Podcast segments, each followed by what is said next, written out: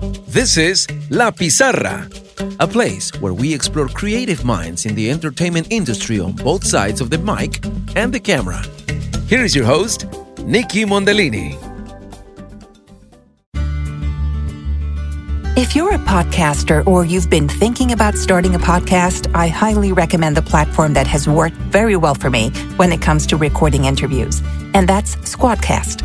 Especially because of its amazing Dolby sound quality, which gives you advanced audio processing features like dynamic audio leveling for increased quality and clarity, immersive experience with sound moving around you thanks to advanced spatial audio, improved sound clarity with noise canceling and echo reduction, optimized bandwidth to help ensure everyone stays connected, and advanced network resilience to help maintain good audio quality in challenging network conditions.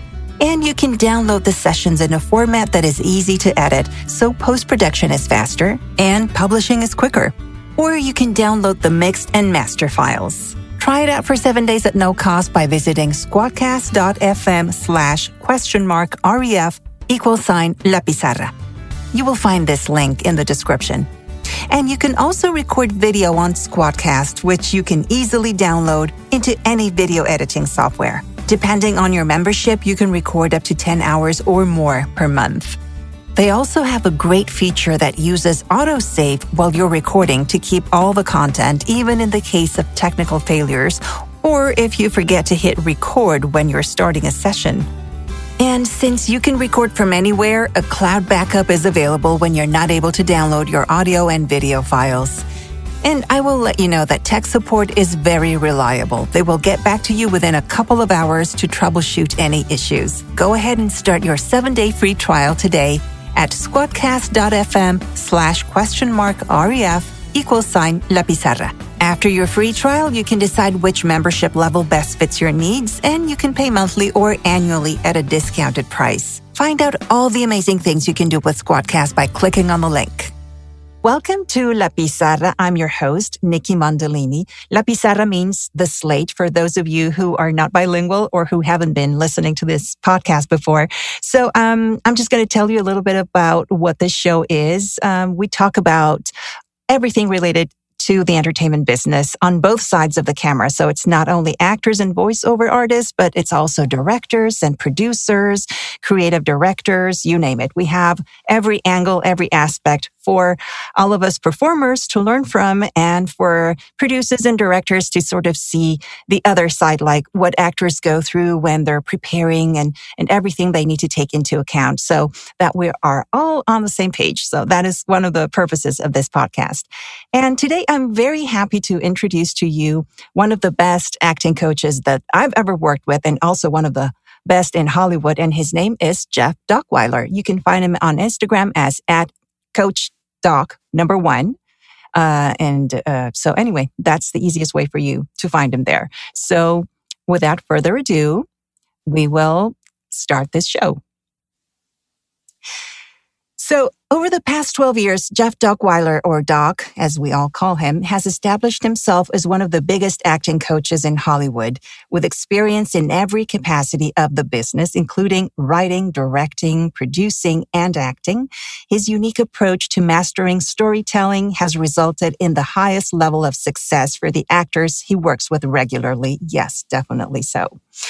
Dock's clients have enjoyed an 80% callback rate, booked jobs in films and TV shows of all kinds on every type of outlet, including all of the major studios, networks, cable and streaming networks. And at least one of his clients have booked a pilot every year. Even during COVID, with tensions being high and far less opportunities were available, Dock's clients booked over a dozen movies and more than 30% uh, and more than 30 episodes of television. I mean, definitely you can see that that is a huge percentage. And uh, anyway, so just help me welcome Coach Dock. Hi, Jeff. How are you doing today? hey, thanks for having me. This is awesome. I'm so happy that that you could uh, join us because you are a very busy person. You not only uh, have uh, you know two groups of people, one in in LA and another one in Houston, but you also do a ton of private sessions, helping people prepare for their auditions and uh, just you know doing an amazing job. So so I really thank you for for this time. I'm happy to be here. It's it's it's funny you say that. I just finished a session with a new client in Kansas City, uh, Kansas, wow. who was auditioning for a Jennifer Lopez movie. Wow! So, well, there you yeah, go. Yeah, I've got clients all over the world, all over the country, and uh, it's it's been great uh, building that clientele. But it does make my time very uh, scarce when it comes to all that. But I'm happy to make time for this. This is awesome to be here. Yeah, because you, you're, I mean, it's not only the time difference and, uh, you know, back to back sessions. So it, it, it, can be hard. And, and, and I know that you've had sessions like sometimes even at 7.30 in the morning, you know, like even yeah. before having your cup of coffee. yeah. I forget what day it is, what time it is, which time zone. I just, uh, I, yeah. it's, it's, I've become an expert at all of them as far as the math goes. But, uh, oh. uh, but yeah it, it, especially with COVID, it's it's it's opened it even more so because people have become more and more accustomed to working on Zoom, and yes. and self tapes are are more the norm than anything ever. Uh, so it's it's it's been something in which it's it's it's been an interesting factor during COVID. I you know we shut down for three months and uh, the whole business was shut down. I had nothing for three months, and since then it's just skyrocketed because now agents that are in LA that have clients in New York or Florida or Atlanta, Georgia, or you know even overseas, all now want me working with their people on a regular basis. So wow. it's been it's been a very interesting time. I've already uh, I've already coached well over I think it's now over 370 audition scenes this year. This year alone. Oh my goodness. Yeah, just in 4 months. so wow. needless to say, I don't know where I am half the time because yeah, I, I can definitely understand that. Yeah. Right. My goodness. well, before we go into a little bit more detail about the, the audition process and breaking down a scene and everything, um, I wanted I want you to talk a little bit about your story and how you began in show business because you don't have like the traditional start right. into the the business. You you came to it a little bit later on. So uh, tell us how you started in this. Yeah, so I mean, growing up, I always had two loves. I had sports and I had, and I loved television. I didn't know whether I loved acting or writing or directing or any of that stuff. I just knew I loved storytelling. And that was my outlet. My family didn't have a lot of money. So, so it was if I wasn't at practice for whatever sport I was playing, I was watching television and getting in trouble for doing so. and the, the funny part was, I remember as a kid at one point telling my mom when she got mad at me because I wasn't doing my homework, I said, I'm doing research for my career and I think I was all of like 11 years old when I was saying. but uh, but yes, I uh, I sports was act, uh, was accessible to me. I was uh, I was good at all of them, but basketball ended up being my focus, and uh, I worked really hard and got the opportunity to get a scholarship to play in college and played for one of the best small colleges in the country. And when I got out, I got a chance to try to pursue for a few months, trying to see if there was going to be a professional opportunity for me it wasn't going to be the NBA, but I did go to Austria and Switzerland and work out with teams. And then I went to China and played for a month on a tour team. And uh, when I came back from that, I actually uh, was out with some friends and we were at the House of Blues in Atlanta, Georgia. And I met a woman who uh, was, uh, was there for the Olympics and was there hanging out with her friends, but had lost them. So we offered to let her hang out with us until she could find her friends. And uh, when we got around to what we do for a living, it turned out she was a producer in Hollywood. Wow. And uh, and at the time, I my little outlet of creativity was just making up different professions for what I do. And so, if someone asked me what I do, I'd say I, you know, I'm a painter, or uh, you know, I'm an accountant. It just it didn't matter. I'd make stuff up. I told people one time I, I, I flew the blimp you know, just whatever it might be. And when it came to her, she said she was a producer, and just instinctively, I went, "Oh, well, I'm an actor." And she said, "Really?" I said, "Yes." She says, "You live in L.A.?" I said, "No, I live in Atlanta." And this is before Atlanta became what it is now, so there wasn't really any opportunities there at the time. And uh, she said, "Well, if you come to Hollywood, look me up. Here's my number, and I'll help you get started." And she did.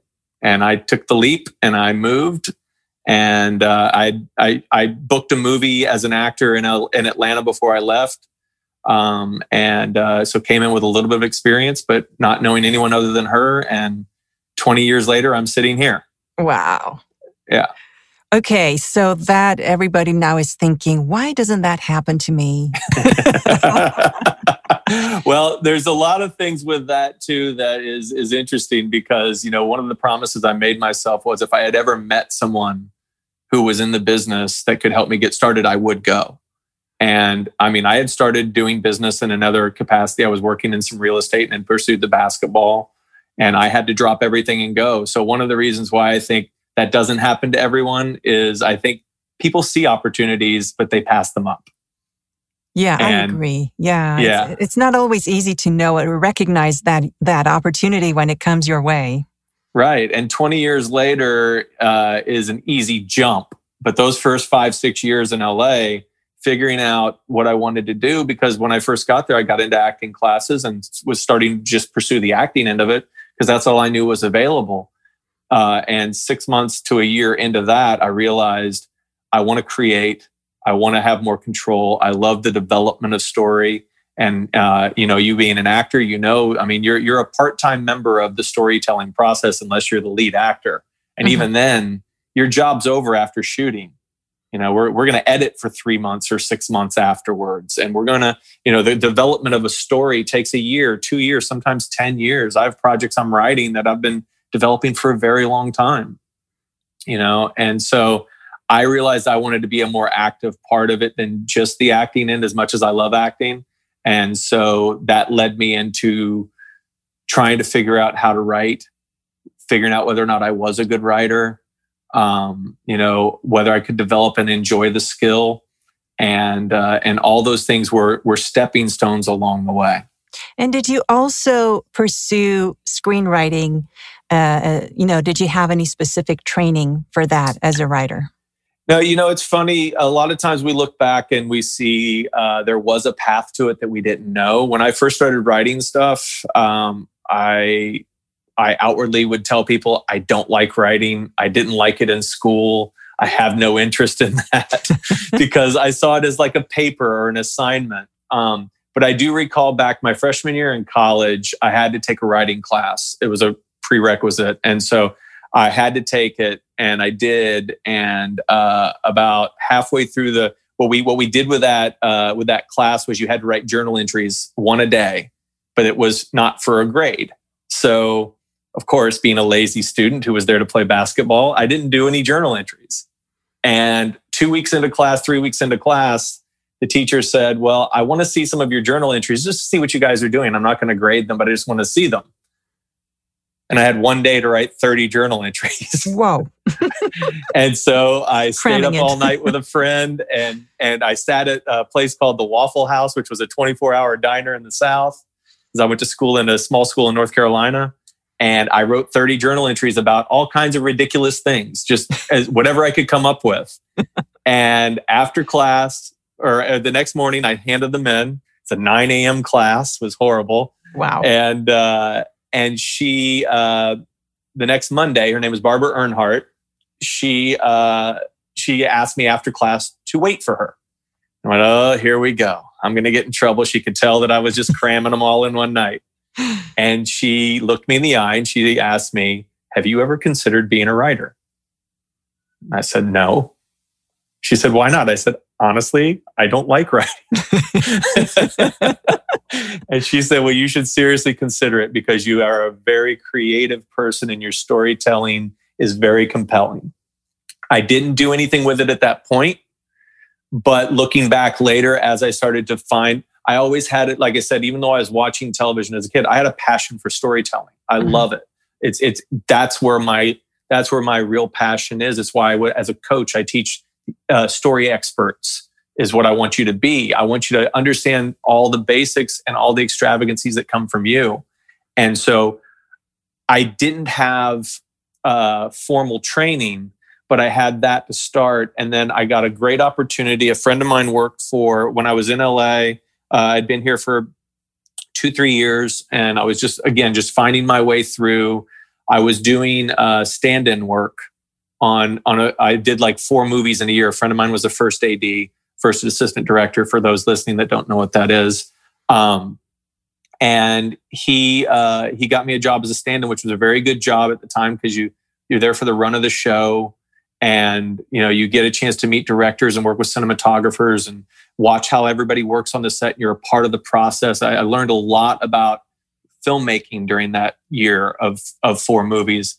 But what the last movie I did was a movie produced by a guy named Stephen J. Cannell. And Stephen J. Cannell was one of the most prolific writer producers in television history at the time when we only had uh, uh, four networks, you know, Fox, NBC, CBS, and NBC. He produced the third mo. One year, he produced the third most product from his studio. He was the third ranked out of four studios, so he actually beat out a studio. And wow. his first, yeah, he was he was who helped launch. Uh, he was the creator of Twenty One Jump Street, helped launch oh. Johnny Depp and definitely and yes. and the Fox yes. network. But he also went as far back as the Rockford Files with James Garner and gave Tom Selleck his start. You know, it was like he was he was he was a very he he produced more uh, different titles than anyone in the history of television at the time that he passed away. I don't know if it's been now, but I worked for him uh, for four years, and he was known as the uh, as the best mentor to writer producers in Hollywood. Wow, what because an his, amazing break to be working with him. My yeah, and and the way that happened was crazy. Was I was I was working as a stand-in, became friends with a guy that was working in his office. This guy named Dylan, who became one of my best friends. And Dylan called me one day and said, "Hey, we have a temp op, uh, option open here for two weeks. You should come in. Maybe you can get to know Steve more. Maybe you can get to you know get to know more of the production people." And so I did. And that two week job after it, they asked me to stay two more weeks and then after those two weeks, they asked me to stay on for as long as I like. Wow. Amazing. Yeah. Amazing. It's, it's crazy. So yeah. So I mean, he he I was very lucky to get to know, and he's the one who challenged me to immediately start writing every day. Mm-hmm. And so for those when I say like 20 years goes fast and you don't know what you actually do with it, I had already started uh, doing a little bit of the coaching uh, with my old my old coach I became business partners with. So I was helping him put on workshops around the country. I was working for Steve from nine till six, and I was writing every morning from six a.m. to eight forty-five, and then I'd drive fifteen minutes to the office and go to work. And then I would meet with my production partner at the time after I taught classes that evening after six. And I was going, so I was going from 6 a.m. till about 1 a.m every day for four and a half years. Wow. And so when you say you were writing every single day for him, were you writing for the shows that he was producing at that time or developing no, so, material or? So I was developing my own material. So I, he writes, or before he unfortunately passed away from cancer in, in 2010, uh, but he, uh, he was severely dyslexic and at the time that I was working for him, he his last he died at 69, so he was 65 to 69. He was still writing every morning from 5 a.m. till 10 a.m. every morning, and he had done that for 40 years. And so he set the example and told me, if you want to write, you go sit down and you write. So I was creating all my own material. I wasn't writing for him. I was working for him on a production level and a, and a, and a business level, but he was mentoring me through you know uh, what's important and and what you're developing and uh, i wrote my first pilot and i gave it to him and he sat down and explained to me what's important and what's not and where my focus should be and shouldn't be and one of the best things i learned from him in that process was i thought i had this brilliant idea for this you know game changer of a of, of a half hour you know dramedy and I was telling him of the great business idea that goes along with it, with product placement and all these things I think producers want to hear. And he essentially told me to shut up and listen. And what he said was, all we care about is the characters. You need to develop a character that we're going to care about. Television is about coming back every week and caring about what happens next to that person that you've introduced us to. So instead of telling me your great business idea, sell me on your characters. And I took that to heart and went and sat down and over a four year span i came up with 30 to 40 different ideas that i i started to develop and from those came the first few things that i wrote some of the things that I'm writing, even right now, I have a, a, a pet project of mine that's based around uh, my my sister's uh, oldest son is autistic, and I've been developing a story about him and the effect it's had on my sister as his mother for a very long time. And I'm finally this year starting to write it because I really now have a grasp of everything I want to do with it because it's an important project to me. That story started 13 years ago because Steve made me sit down and write. You know, not made me, but encouraged. And I took that as a challenge, you know? Yeah. And, and so, uh, yeah. And it's, it's just, it, it, for those who are writers and who want, want to learn to write, the, the, the purpose of it all is sitting down and start writing. Don't try to be perfect. Exactly. I think that's one of the main things, you know. Um, we want to be, you know, as artists, we're, we're just like hoping to do something, uh, but you you want to start when when you have everything right, like when when you've done your outline, when you have when you know you can commit to it, and uh, and, and, then you're halfway through it and you're like, oh no, this is, you know, you get the imposter syndrome and you think it's, this is not going to be right. I'm not going to compete with the best or whatever. I just, you know, give up, you know, but right. writing is, is definitely one of those things that, uh, you know, I've, I've written some things myself. Also, I've, I've looked, you know, I've been immersed in the, in the process, uh, different levels, but, but, uh, yes, I mean, I definitely get what you say that, if we if we start questioning what we're doing and just want to strive for the best then you're not going to do anything at all. And just it just has to come out of you. And, and then of course then you'll correct it. Then you'll see what works and what doesn't right? Right. Well and you have to trust yourself because you should be writing the story you want to share not writing a story to sell not writing a story to impress you know one of the things that that that uh, uh, steve would say and I actually got this more so from his daughter because she reminded me of it at one point when she was talking about writing something. And uh, and it and his his thing was always writer's block is simply a writer trying to be perfect. Exactly. You're not out of ideas. You're not stuck. You're stuck only because you're trying to be perfect. And the same thing goes with, you know, what, what I work with, with with actors, you know, you've heard me say this as we've talked and worked. it's it's not about trying to impress a casting director. It's not about trying to you know guess right for the job. Give me your best version of the story. And if i like it great. And if i don't it doesn't mean you're wrong. But so many people don't pull the trigger on writing stuff or making a choice as an actor because they're afraid they're going to be wrong that fear of failure that fear of rejection is what ends up stifling everyone Mm-hmm. And so if we can remove the right and wrong, which is what I try so hard to do as a coach, as a writer, as a director, whatever it is I'm doing, I want to make sure that I'm removing the idea that you have to be right for me. I want you to show me your best and then I'll do my part to tweak it to make it even better.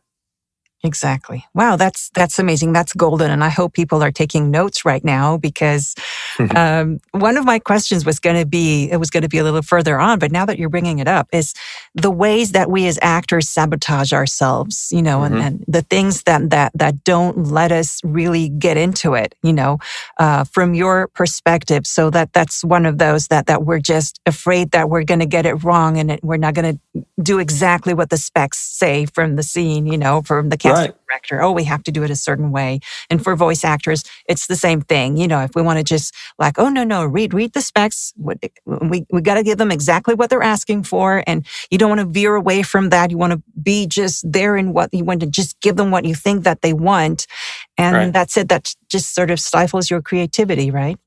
Yeah, and what happens is you're no longer doing what you want to do with the story. You're trying to be right. And the thing that people have to remember, no matter if it's voice acting, whether it's whether it's whether it's uh, live action, whether it's you know uh, motion capture. It doesn't matter what you're doing. We're all storytellers in the end. And you've heard me say this many times that there's no new stories. The same stories have been told over and over and over again. It doesn't matter what language you're in. It's stories of, of life. There's stories of human behavior. So if we're telling our version of a you know, a scorned woman or a lawyer that's losing a case or a detective who's hot on catching someone. We still have to do our version of that. And casting doesn't know what they want. They have an idea of what they want. because the producers don't know what they want. They have an idea of what they want. Same thing goes with the director. You know, my mantra for actors is that every take is a chance to do a scene better, not do it right and then repeat it right. You know, I've had so many conversations with agents from time to time where they I've had I've gotten multiple calls from agents over the years that I've done this where they say, "Hey, um I'm confused." And I say, "What do you mean you're confused?" and and they say, um, "Well, you're coaching my client again today for the callback." I say, "Yes." They go, "But you already coached them." I said, "Yeah, and today we're going to make it better." And they would say, "But it's a callback. Aren't they supposed to do the right, the same thing?" Well, they're going to keep the same base, but they're still going to evolve. We evolve every take. Exactly. And and and so the goal when we're talking about you know you mentioned the word art and i always i always hesitate at art and what we do as storytellers not because it's not artful and we want we want it to be artful but at best it's a collaborative art you know i just mentioned uh, the story that i'm writing about my sister and my nephew when that gets if i got that done this year and it goes into pre-production and then we finally shoot it next year from start of concept to first shot on set is 15 years of a writer developing a story. Now, if we if I write it this year and then sell it and a director picks it up 6 months from now, they're going to spend 6 months figuring out how they can visually make it their own version of that story. The producing team and and studio that purchased it are investing because they want to make money off of it so they want it to be marketable to the masses. Then you hire a lead actor who has their opinion on what it is. Then you get hired to play, you know, uh, a, a supporting role that has two scenes and you're trying to get it right. They don't know what was right when they started. They don't know what's right now. We keep going. And every take we do it, it's going to be for continuity purposes very similar once we're on camera. But we're still going to have little nuances. And that's why each take we keep going till we go, ooh, that's the one. That's the one that grabs my heart. And I think to answer your question about what gets in the way of actors is I don't think they understand how the business works. I think they think it's a dream that can become a reality and they hope that they were born with it and they don't treat it like a skill. You know, the, the skill of acting is, I think, one of the most discounted things in life as far as businesses go. Because people look at it like it's the hardest part of it is memorizing lines. That's that should be the least of your worries because that's that's just a prerequisite for what you have to do for the job. Like I, I watched the uh, the Britney Spears uh, documentary a, a, a few weeks ago, and her mom was talking about a time in her career where they went to New York and she was trying to find her way in. And it was after she had had a little bit of success with the Disney, uh, oh, the Mickey Mouse Club, the Mickey Mouse Club, and all that, right?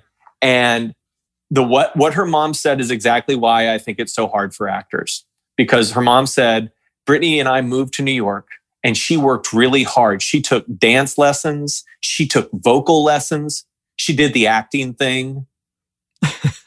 like, wait, what's wrong with that concept there?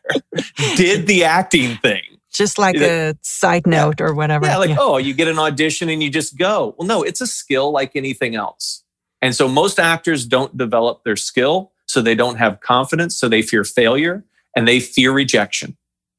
And if what they do they're proud of, then they won't have that feeling of the need of approval. Getting an audition is the job. Then if you get a callback, that's a new job. You get another callback, that's a new job. And then when you go on set, if you book the job, that's a new job. Too often, actors look at an audition as an opportunity for a job. And the minute they treat it that way, they make, they make it far too special. They put way too much pressure on themselves and they're already worried about what they're going to lose. You don't have the job, you didn't lose the job. You had an opportunity to tell your version of a story. And if they like it, they invite you back. And if they don't invite you back, you move on until you find someone who likes your version of the next story. And if you truly adopt that, actors can be healthy.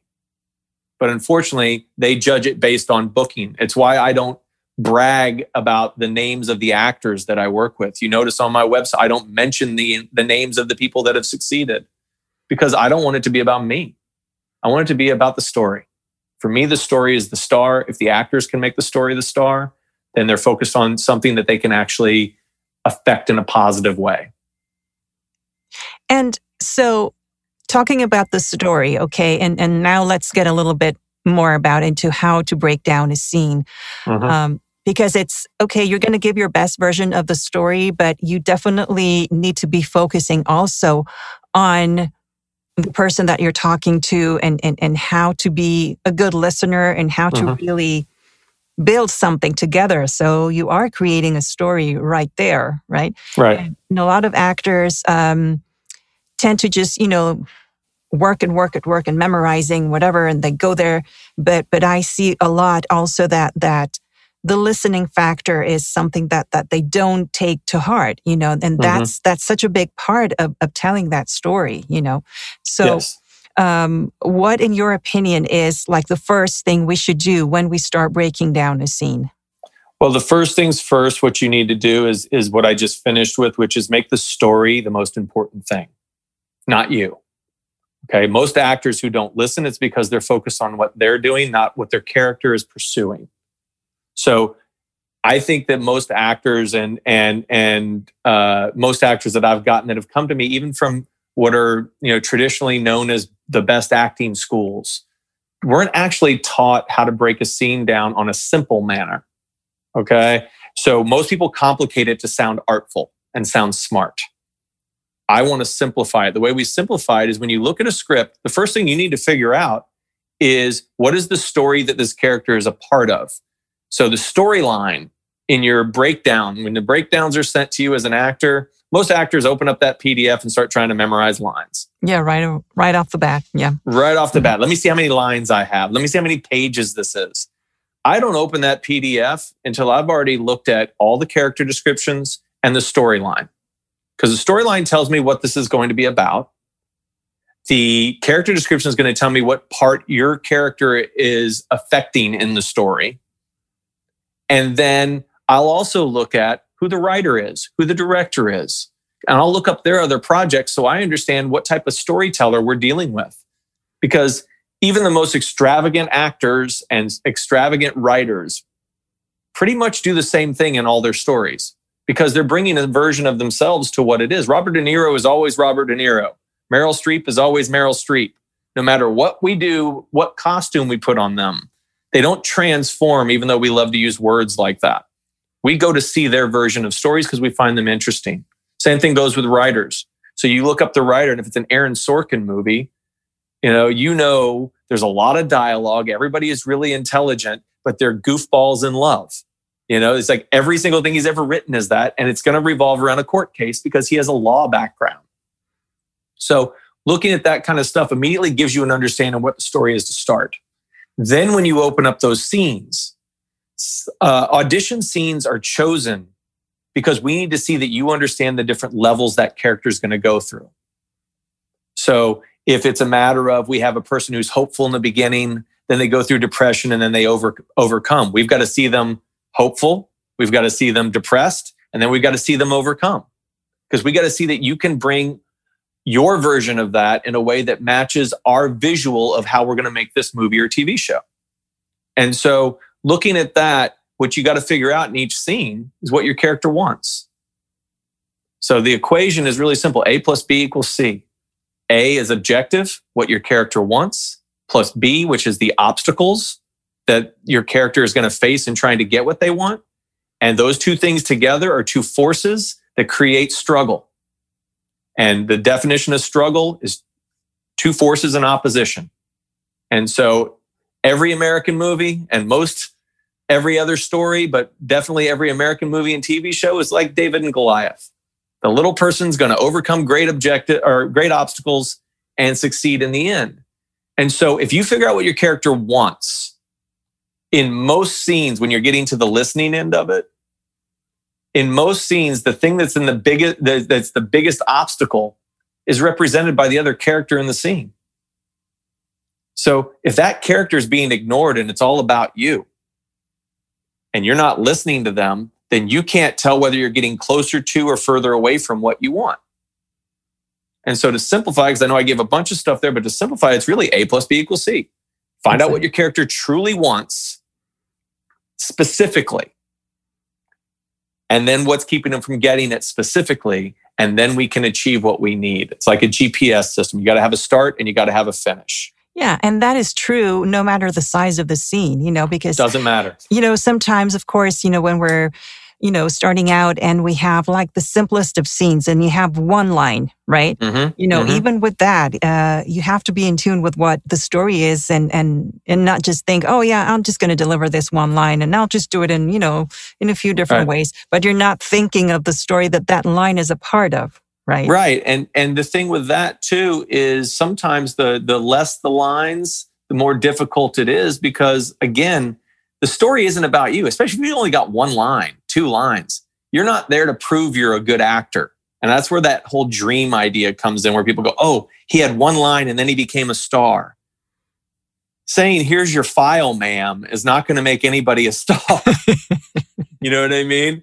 We have to understand what that file means to the story, you know? And if we understand that, then we also know there's only one way for you to tell that story. So there's not 30 ways to say a line. There's one thing that is good for you, for your version of that, and you need to find it and give it. If you get an adjustment, then you adjust. You're still giving your version of the adjustment. Exactly. But you need to know the presence of your character in that story. The story is important, not you. Auditions are not a chance to prove you're talented, and a job is not an opportunity to get another job. Exactly. It's what you detonate in someone else, right? Mm-hmm. And and now that when you were saying all that, um, I just remembered in the show Barry. Uh, mm-hmm. uh, oh my gosh, I, I love that show. so um, he is, you know, he's going to, you know, the main character. Um, right uh, and, and he's you know in this acting group and he's not mm-hmm. really a good actor but uh, he has he has this he's secretly a, a killer right a hired killer mm-hmm. hired gun um, but he's in love with this girl and she's playing the king right and uh, it was i think they were doing macbeth mm-hmm. Um, and he had to say one line mm-hmm. one line your father is dead um, mm-hmm. but the way that he said it, because he had come from a bunch of different things that were really hurting in his life, whatever, he went out there and the way he said that line, he delivered it to, to the girl that, that was there, helped her really open up a bunch of things that made her scene be, you know, spectacular, phenomenal, right? Right. Right. Well, yeah. And look, I mean, uh, I love and hate that show. because it's a great show, but so many people then see because Henry Winkler's character is such a uh, really a wannabe actor in, a, in an acting coach's body. He's like, oh, is that what all you guys do? Like, no, that is not what I do. There's a lot of Barry or there's a lot of Henry Winkler characters out there, you know, that are coaches that are just waiting to get their acting job that aren't really about their clients. But when you're looking at uh, at, at Bill Hader's character, he's someone who has who truly understands what that character is going through. And in that one line of dialogue what he did was he helped her understand his point of view and it gave her something to play with. And and so if we truly and not that he was a skilled actor as you said he didn't even have a background but he had a background in that situation. Well that's the same thing as understanding story. And you're not going to be able to have a parallel in life and you know this, but your audience may not or doesn't yet. But I teach through stories because I think if I can tell you a story you can relate to, then I can get you to tell your version of that story where others can relate to it. And that's what Barry did for the girl in that scene. And that's where a supporting character can make it so much better for those who are the leads. And it's why in my class setting, I, I blend people of all experiences because somebody who's new needs to be able to keep up with somebody who's a, who's been doing it for 20 years. And the the person who has that experience needs to be able to help the person who's new be confident and, and, and courageous and rise up to the occasion to meet their ability in storytelling. Exactly. Yeah. Oh absolutely. And it's uh, and it's so enjoyable when when we're in class and uh, and you work with different people each time. Mm-hmm. and uh, you know definitely trying to get there and, and trying to get that best version of the story. And not only that, but you also, you know, you help us out with, with, with blocking with, with different ways and, and trying to really get into that situation and, and, mm-hmm. and knowing how to act for the camera, which is something that is so important, even with your self tapes, you know, now that, mm-hmm. as you mentioned, everything, all of the auditions are, are done through tape right now. You mm-hmm. rarely go because of COVID. Uh, part of that is just amazing that, that people don't have to drive uh, you know, yeah. hours and hours to, to be seen, even for the callback. But right. um, what are some of the things that we have to take into account when we're doing those self tapes? And we have a reader, maybe they're on Zoom because, mm-hmm. you know, again, COVID, mm-hmm. and you have to have someone on Zoom. And, uh, you know, there are a lot of challenges in, in, in doing a self tape, you know. Right. Well, I think that one of the things, uh, self tape included, but just talking camera. I think that there's a big misconception that once you're on set and on camera, everything's going to be natural and easy. Filmmaking is not natural. It's, it's, it's a fake situation to begin with, but what the camera catches and understanding how to allow the camera to find, you know, the, the, the moment of decision or creating a close up and doing all these things these are camera techniques that people don't actually teach. And that's one of the things i found is a common thing that, that is frustrating for me for people that i work with is when they come to me and they tell me oh i took a you know a six month on camera class. And yet they have no idea how to behave in front of a camera because that on camera class was simply recording them and showing them what they did not teaching them an understanding of how that camera works. And so we only in in stories look we when you think of big movie theaters hopefully they open again and that flourishes again because i miss it. But we have tight shots of people's eyes on a gigantic screen. Exactly. Because we want to see inside what they're thinking. Well the same thing goes with your movement. We only move to tell story and what most actors do when they're when they're new at this or just not all that skilled at it is they are they are moving for comfort, not moving for story. So when you're setting up to shoot a self tape, you need to have specific eye lines for each character you're talking to in the scene. And you're going to choose the one that's going to be closest to the camera is going to be the one that's going to be the most important one because that's the one we got to catch the majority of your eyes. But we need to understand frame of reference. We need to understand how to create tension in a scene by simply looking over your shoulder and then leaning forward and sharing information. We now know that information is important. But if we just lean forward and start talking, it doesn't mean anything. And so if every movement you made was only to tell story and you do that in front of a camera, you're going to see the difference immediately in self tapes.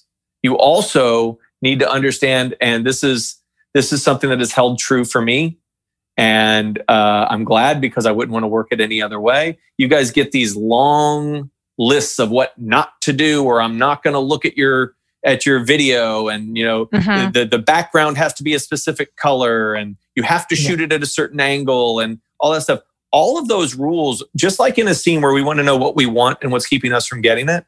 When we get instructions from production, we need to know why they said what they said and use it so that we make we make sense of it. All they want in a self tape is to be able to see you and hear you clearly and watch your version of the story. You're not you're not auditioning to be the DP, the director of photography. You're not auditioning to be a sound technician. You know, they just want to make sure they can hear you and see you. And so yeah. you need to make sure that your self tape is focused on giving your version of the story and you only move to tell that story and get comfortable working either standing or sitting or moving from both if you have a camera person who can pan down. But we're not going to scan a room, but we can go up and down and mm-hmm. understand mm-hmm. what your frame is and all of that. And that's where I think self tapes have been a great gift to young actors or new actors because it forces you to be disciplined immediately. Yeah, it does. And of course, you need to know your basics that you do need a good light, you know, and don't stand mm-hmm. in front of a window because you'll be right. in silhouette, you know. Right, and, of course. And, uh, you know, have a good color, uh, not, not too many pieces of, or, or a distracting background, you know, with too many right. things. Uh, but now they have uh, very, you know, cheap backgrounds that you can deal with, you know, with, mm-hmm. uh, with some pieces of fabric, you know, materials that you can hang yeah. up and and uh, in any little angle of your house, uh, and you can set it up, and, and that's it. That's all you need. That and you know, be well lit. That's all. but not not worrying too much about it, right? Yeah. Yeah. Yeah. It's not, and again, you're not you're not putting on a production. Exactly. What you're doing, what you're doing is giving them your version of your story. It's, it's interesting. I was listening to uh, there was an interview with uh, who was it? Sheila Jaffe, uh, huge casting director, uh, has done a ton of stuff, and she she's a old school New York casting director, but she still she uh, was happy to hear her mirror my thoughts on we don't care to see you try to do it perfect. We want to see your version of it. Your audition is your chance to show us your your your your idea of this story, not to guess, not to try to do it perfect. If you ever get as actors, if you ever get a note from production that oh, you know, you were great but your background looked bad, then they didn't actually like your audition. You know what I mean? Yeah, they're just looking for excuses there. Yeah. Yes, Yeah. exactly. And if mm-hmm. they like your version of the story and they can't hear you totally, they'll send you a message saying, please redo this because we like what we saw. You know, it's casting wants to find that person who's going to be the best one to help tell their story, not the best actor, the best version of their story, you know? And so they're on your side. And you got to learn with self tapes make sure we are telling your version of the story in the best way we possibly can. And so let's go a little bit back to the story too, because Mhm. it's it's really important for actors to know that how to tell that story. So what Mhm. makes a compelling story that actors really need to take into account that if they really thought about it that way with Right. that perspective, it would make a huge difference. Well, as I said before, the, every story is based on the human dilemma, and what we watch for is is somebody who we can watch go through something and we can relate to it in some capacity.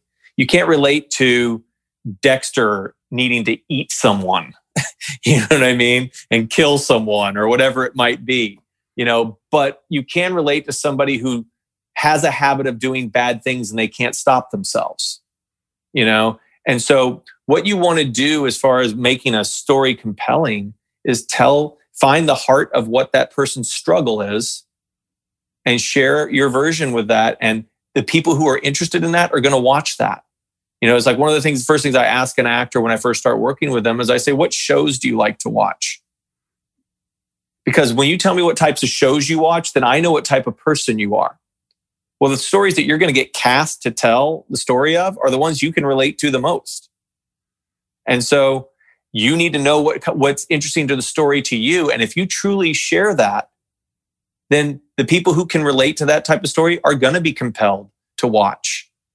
You know, it's it's there's there's there's no secret to uh, you know I uh, uh, an acting technique to make it interesting.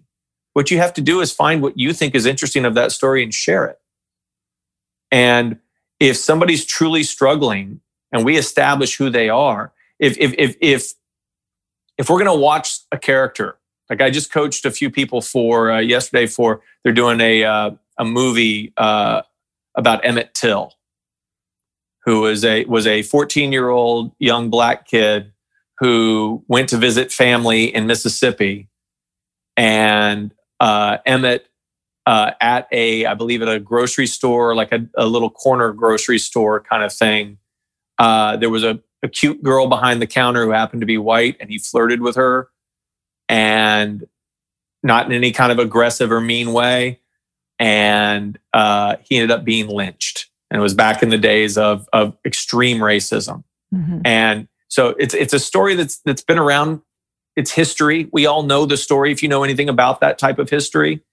Um, but the audition scenes were all you know i can't tell you what what the, the the detail of them but what i can say is they were all to paint the picture of a kid who was a normal harmless child who happens to be in a man-sized body at 14 and at that time in the south was was appears his appearance to white people was danger so we don't care that he gets killed if we don't know that he's a good person first Mhm. and so when you're auditioning for that, what you're looking at is you're looking at a situation where you go, how do I, if you want this to be compelling, how do I show the audience a version of a person who doesn't deserve anything bad to happen to him, much less the ultimate bad thing in death.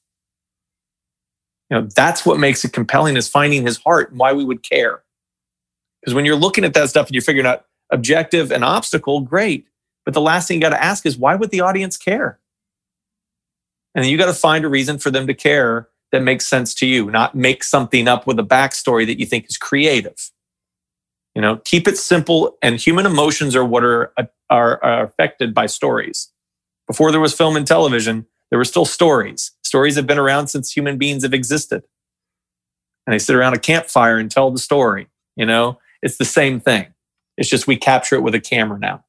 Of course. I mean, real stories uh, that are told with with a lot of different angles, um, but that are really driving to what what they produce in other people, you know, how they touch different people in different ways. Uh, but that, but if they're told truthfully, definitely that's that's what we're going to latch onto. That's what's going to make us hear or listen or pay attention. And the stories that are going to live with us are the ones that that uh, impact us more, that have to do more with something that we're maybe going through in our lives or someone very close to us, and and then that that helps us. And and, and stories, you know, can transform people. You know, a, a good movie, a good TV show can definitely set someone on on the right track. For example if it's told truthfully and from that perspective, you know. So right. I and that and look, I mean, even like that that story I just said, that can't be a story of a black kid that got killed. It's got to be a story of a great kid who got killed. And and that's the mm. difference between a sophisticated storyteller and and a general storyteller. The general story, we go, yeah, we've heard that before. But if you make it truly personal, then it becomes something you can't walk away from. And that's what then moves us emotionally and we're all different on that. We all some people cry over people succeeding some people cry over people losing. You know it depends on where you are in your life. Yeah totally totally. It's uh it's definitely what's going to strike a note with you and what with what you're living. And and if mm-hmm. if you don't understand it if if you have a script where your agent thought okay you know what? Uh let's say we're typecasting you you're you know you you you look the part right and uh, mm-hmm. so they picked you from your headshot kind of thing you know mm-hmm. but you you see the story and you have you have a little bit of trouble relating to it because it's a situation that it's maybe very very far from what your reality is mm-hmm. uh, you you still need to find that truth in that story right or yeah how, what, how would you go about that well what you do is first and foremost if if you read it and you can't relate to it you've got to find a way to relate to it Okay. And so what what what you have to do is get to the heart of that story. And so if you re, like I said, like if you if if it's a if it's a character, since we said the thing of race, if your character is you, you're you're cast to play a a woman who has severe racial bias, and that is not in your heart whatsoever, then you have to get to the heart of what causes a racial bias. Okay, and then you got to get to why that character has reached that point. And what I teach all the time is everything is cause and effect. How you behave is based on the things that have happened to you in the past. Our experiences shape what we do next. And so I have to find a way to find a redeeming quality in every single character. And that redeeming quality is not a thing that justifies what they do, but it helps us understand why they do what they do. And like for instance, uh, uh, when I when I first started, when the first job I had on a set was for a show called All My Children. Mm-hmm. It was a soap opera, been on for you know longer than I'd been alive, and uh, and I got the chance to go work on it, and it's and it, and it was a great challenge. But one of the guys that I worked with, he had been on daytime television for I think it was 29 or 30 years at that point. He had been on two or three different soaps in, in a major capacity and he was the resident bad guy on all my children at the time. And he asked me for help with with what he was doing because he felt like he was doing the same thing over and over and over again. And he was asking the question why is my guy such a bad guy? And so i simply asked him a question and made him answer it before we started any more work. And all i said was why does he do the things that he does? What is it that makes him do what he does? I said what drives him and he said, Well, he wants to be the greatest doctor in the world. Okay. And when he loves, he loves 100%. Okay. So now when we're talking soaps and you you've been a part of, of, of one yourself, so you know how far we have to go because we're doing so many stories a week. That character faked his own death to see if a girl cared enough. you know what I mean? He kidnapped someone, uh, uh, another girl, to make her fall back in love with him. He, you know, he, he pushed people over the edge of death as a doctor so he could bring them back.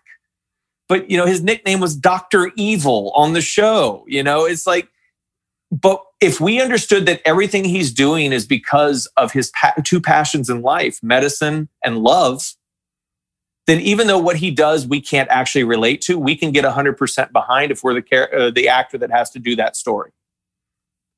And he can believe, his character can believe that he is absolutely right in doing what he's doing. Because based on his cause and effect, that's what works.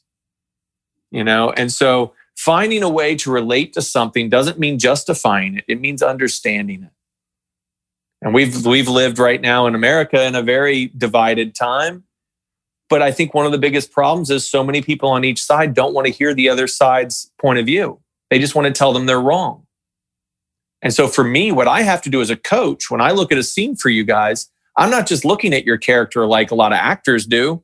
I'm looking at the story and then I'm looking at what each character wants. And then figuring out how I can make that make sense to me and then find the best version of that based on who you are.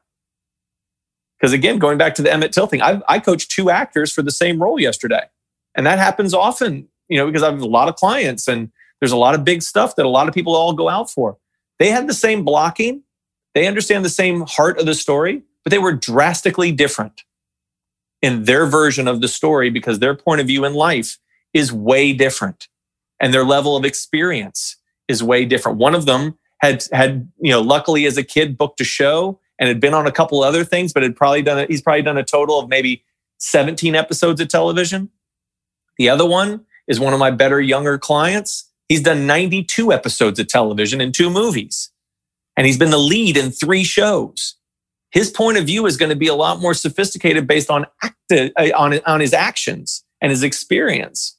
You know, so one is not better than the other because the, the guy with less experience actually looks more the part. When you talk about, uh, I look just right for it, mm-hmm. he looks perfect for it. The other one, point of view is better for it. Mm-hmm. You know, so finding that thing you can relate to, I think, is the hard part. And yeah. and it's because people aren't trying to find an understanding; they're trying to find the right answer. So if your goal when you are confused is to find truth in the story and understanding, I think you'll stop you'll stop hitting that roadblock of I can't relate to this. Yeah. And and also what happens is that you, you taught this in class before is that words start to come to you a lot a lot easier and you don't have to beat yourself with memorization because once you understand the structure of the story the words just flow naturally. Yes. Well because you know the story and you know what's coming next. It makes mm-hmm. sense the words that are coming. Exactly. and so yeah. Mm-hmm and and and, and what you're referring to uh, for uh, for your audience is is that I always say words lie, actions don't. And so if we get to the heart of the actions of the story and what your characters are doing, then when we get to the words, we know what is a lie and what is a truth and what we're using those words to get rather than how do I say it, what emotion or what tone, all those things you know that I hate, you know, as far as terms go. You know, yeah. it's not about delivering a line even. And you'd said that a couple of times. And You know, I don't like that word as much either, but it's it's commonly used because to me, it's not about trying to do it right. It's why am I saying this and what am I trying to get? And and that is truly an easy thing to get to if you commit to the right fundamentals of storytelling rather than you know the extravagant uh, i want to sound smart version of it yeah Exactly. Exactly. Wow. Well, Jeff, definitely. Um, I tell you, I mean, I hope people have been taking notes because this it's definitely a game changer when when actors start to really see the scene from the story, from really telling the story instead of just, oh, I got to learn these lines, I got to look just perfect. Uh, you know, the camera has to be positioned here or whatever. But but no, really tell the story. You know, your best version of the story is uh, is definitely what's going to set you apart because I mean, you you can't lie that way. You know, you're you're not just thinking about the end result and what you think they might like. If you are really authentic and they can perceive that, and they can perceive that that your version of, of, the story, you're really into it and you're understanding it that way. It's um, it's definitely going to put you in, in, in, the best possible way, you know, in, in the best light. And, uh, and, and sometimes what happens also is that, uh, you know, some actors have, have done such good auditions that they were maybe totally wrong physically for the part, but but they book a different one in the same show, maybe, or or yeah, I've had that. I've had that mm-hmm. happen many, many times because it's it's it's a matter of you. Look, you mentioned my callback rate and and uh, I'm very proud of the fact that the people I work with regularly, eight out of ten, they're they're getting they're getting another shot at it because we always know the story. All cockiness forward, I've broken down well over 200,000 scenes. I know every scene that's out there. I'm going to make sure you're going down the proper GPS path of a story. Mm-hmm. You can't change how you look. You can't change, you know, what they think they need you can't change what star they attach, which now you've got to match up to as the sister or as the daughter or the mom or whatever it might be. You know, I the, the, the girl I just coached for the Jennifer Lopez thing, the character's 13. This little girl is 10. It's a big difference. She can't become 13. She can only do her version at 10, but they may change the story and fit her if she's the one they want. You know, because it, they, they that happens as well but when you know when you're looking at when you're looking at these stories and you're looking at the best version of you the other thing that's great about that is that's where you get to be unique when people are trying to figure out how to be unique the answer's already there. It's you. So if you do what you would do you're the only one with the set of eyes that you have looking at the world. You see the world a certain way i see it a certain way. If we audition against each other for whatever reason you can't do my version and i can't do yours. So there's full confidence you'll be unique and you'll be the best version you can possibly give them. And if they don't want it, you know, I, I, always I tell you guys in class, look at it like long-term dating. If you're looking for a long-term relationship, you don't go in and lie about who you are. You go show your best version. And if somebody likes you, great. If not, it's their loss, not yours. And too often actors walk out of a casting if they don't get it and they think that they lost out on something. No, production lost because they wanted something different than you. I am going to capture that, uh, write it out, put it in front of my mirror. Look at that every single day. Please do. That is so inspiring. I mean, and it's so true. Definitely. We, we sell ourselves short, you know, always aiming to please the casting director, the right. producer, whatever, our agents or whoever. And then we just uh, lose confidence in, in who we are and what we're able to do. Right. And you're and you are your product. You are your CEO. Your agent is your sales manager. Mm-hmm. That's who they are. They're your top salesperson selling your product, which is you. Casting directors are trying to get their client to buy your product.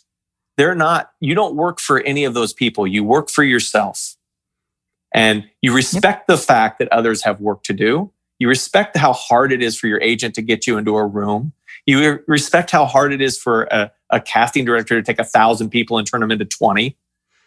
But in the end, you can't control any of that stuff. You can only control what you do, and you should be proud of who you are. Yeah, definitely. And and that, you know, you're, you're touching a good point there about how you have to respect the, the other people's work. You know, your agent, you're the casting director, the producer, and then when you're on set as well. Mm-hmm if you are there to really tell that story and then you absorb everything that's going on around you and you see how you can best fit there and, and not think, oh, I finally got my big break. Now I can do whatever I want. And, you know, I've, I've worked with actors that way that, that, you know, they think, oh, they, they made it and mm-hmm. they don't uh, that everybody else has to bow to them because now they're the star whatever you know it happens too often and it saddens me because you know that they're they're not really uh, you know they're sabotaging their own career when mm-hmm. when they could just be learning so much more from everybody else that that is on set from the the sound person and the lighting person and uh, you know wardrobe uh, makeup everybody has such an important part to play in that production that you can if, if you talk to them and really learn about them and, and their work and you can enhance your work as an actor so much more and you can help them uh, you know, the sound person or, or the camera, uh, you know, or the DP and everyone, you know, if, if you definitely understand their instructions as, oh, okay, let me do this. And I, I, I want to give the best version of what they need. And not only you're sitting there and you're like, well, okay, let me see how how fast this can go because uh, you know I got another audition to go to or whatever, you know. Right. Well, yeah. look, I mean, there's uh, there's really good points in what you just said. I'm gonna I'll touch on as many of them as I can remember here, but the the the the first and foremost thing that you hear me say all the time is the best skill you can have on a set is be a problem solver. And it doesn't mean you go tell people what to do. It means you understand your role in all of this and anywhere you can enhance people's day, you do. And I have had many actors where uh, camera people are having trouble getting a shot and uh, or having trouble with a microphone or whatever it might be. And and these things are getting in the way and my actor can make a slight suggestion that then saves people an hour in a setup. And that's huge to a production. But i think that rarely happens because again i think actors don't know what the business is like. The gift that i got of doing even that year of of stand-in work was i got to see what everyone's job is. And i also got to see the fact that you know, when the actor has a 9 a.m. call time and they're only going to shoot two scenes and they got to be there for 12 hours and they're complaining, what they don't realize is this, the, the crew got there at 6 a.m. And when you leave 12 hours later, the crew's there another hour and a half shutting down. And so the idea of an actor coming in and having a problem with the fact that, oh, I've got to wait two more hours. What am I going to do? Well, lucky you, you're getting paid to sit in a trailer. Exactly. you know, and you're not in a trailer because you're a king or a queen. You're in a trailer because we need you out of the way so we can go shoot our stuff. Mm-hmm. And that's really a big part of it. And so, respecting what it, the, the difficulties of everything that goes along with it is an important factor because we're all just trying to figure it out as we go. We don't know what we want as filmmakers until we see it. Doesn't mean we don't have a really strong idea. It doesn't mean we don't prep. It doesn't mean that we don't problem solve ourselves but you've got days where things happen and you've got to be ready to go. I, especially when you work the, the actors that are new that are just getting opportunities, you know, and working on real low budget movies. There's scenes that are supposed to happen two days later that happen in the same day because, oh, it's raining today. We need to shoot indoors and we weren't planning on it, but let's go. And you have actors who go, oh, I was going to prep for that in two days. No, you should be ready for everything all day, every day. Mm-hmm and respect the fact that making a movie or making a TV show is difficult. Making a commercial is difficult. You got to get a lot done in a short period of time at a very big budget. You know, and there's a lot of decision makers involved with all of this. And so knowing your place and knowing your job and being able to help make people's days easier as a problem solver, as a professional, puts you in a position to come back over and over and over again. I have a mm-hmm. client uh, uh, who I've mentioned in class multiple times, Juliana, who's she's done six movies during COVID. Wow. Because she just keeps getting hired because they know she's going to show up prepared and she's going to be a problem solver and she's not going to complain. She's going to be fun to be around. And so she, six movies during COVID. She just, I just coached her for one that was shooting in Nevada. She wrapped on it came home, gave me a little gift for, for, for my place in her world. We worked for a day, and then she left the next day to go shoot another movie. Oh, wow. And she's hmm. calling me from set and prepping every day. Here's what we're doing tomorrow. Here's what we're doing tomorrow. Meanwhile, there's other people on set who are just there to hang out because they got the job. Now they can relax. She's there to make it better every day. And that's why she keeps getting more jobs. Absolutely. That's a huge difference. Yeah. Yeah. Yeah, definitely. Wow, Jeff. Well, thank you so much. I mean, all of this information, all of this advice is just golden. So, um, Wow, definitely. We're done. Yeah, I.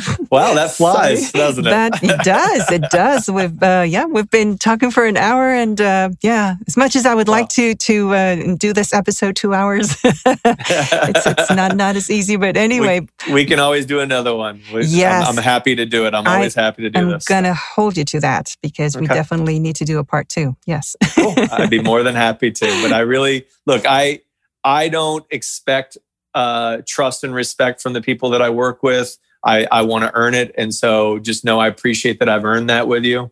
Oh, and definitely. Are you kidding me? yeah. But, but I want you to know that I appreciate because it's a two way street. You know, I, I have to earn your trust and then you've got to uh, apply what I do. And then you also just giving me this platform and, and, and allowing me to affect even more people. It's, I'm, I'm always appreciative. So Absolutely. just know I appreciate you a lot. And on that note, well, thank you so much for that. And uh, it's definitely mutual. And on that note, when people want to coach with you, how can mm-hmm. they reach you? Because I'm going to put that in the show notes. Yeah, th- what they need to do, um, you can give you can give my email address. Okay. It's coachdock at gmail.com and have them send me a message with their request. Uh, we'll exchange a few messages that way uh, so I know that they're serious about what we're doing. It doesn't matter the level of experience, but that way they can contact me because I'm always working these days. So even texting me, sometimes I forget, but an email I, will leave flagged until, you know, or unread until I can get to it. Yeah. Um, so that's the best way on Instagram. I'm not a big social media person. My Instagram page is private, so they'd have to request to follow me. I'll let them. I just, I just don't want a bunch of people. You know, I like my privacy. So sure. if I'm working with you or your friends or family, I'm happy to have you you know, see see what's there. But I don't actually I'm not all that interesting on there anyways. I don't post that much. but uh, but it is a good way to get me too, because a lot of my younger clients do DM me a lot on mm-hmm. Instagram, mm-hmm. and I will check it daily to make sure I have messages.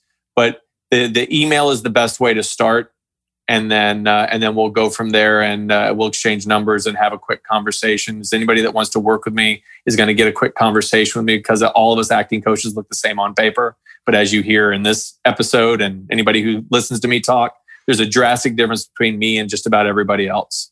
So there certainly is. And then, of course, with the ease of technology, you do uh, sessions via Zoom or, or FaceTime, yes. Or, right? Yeah, I have clients all over the place. Like I said, like this morning, I had Kansas City. Yesterday was New York, Atlanta, LA, and uh, Austin. And I have a New Mexico tomorrow and you know so they're, they're everywhere others i've got tons of la clients and new york clients but the, the covid thing has definitely opened up the zoom and i do sessions that way and especially for self tapes it's great because then we're already on on video and you're seeing the movement. So i actually do like the zoom approach to it. I'd rather have people in person just because i like that better. But when i can't it's very effective and i've got clients all over the place booking everywhere. Um, so it's that's a fun way to go about it.